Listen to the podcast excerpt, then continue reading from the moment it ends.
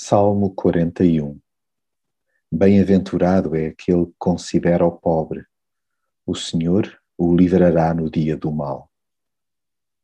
Deus aprecia pessoas que se compadecem do seu próximo, que mais do que estenderem uma ajuda superficial, se envolvem com as dores do outro.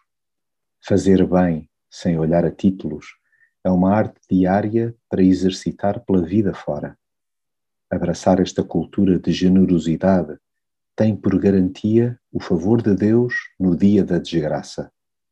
Na hora do aperto, serão aqueles que no passado foram céleres a ajudar terceiros a contar com a sua preciosa proteção. E é aí que se encontra a felicidade, na sua perene companhia. Deus não nos deixa sozinhos ou à mercê de gente perversa. Ele permanece ao nosso lado ajudando-nos nas nossas fraquezas emocionais e debilidades físicas.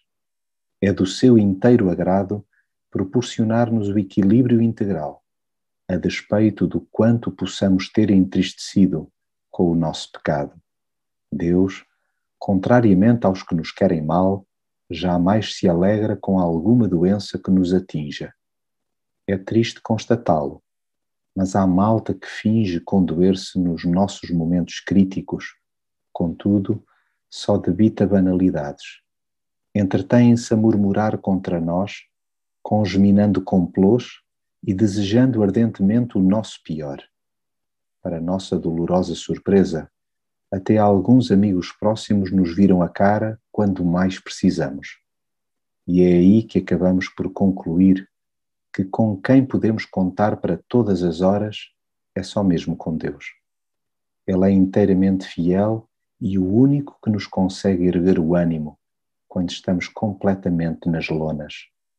Recorramos a Ele para nos restaurar de alto a baixo e de dentro para fora.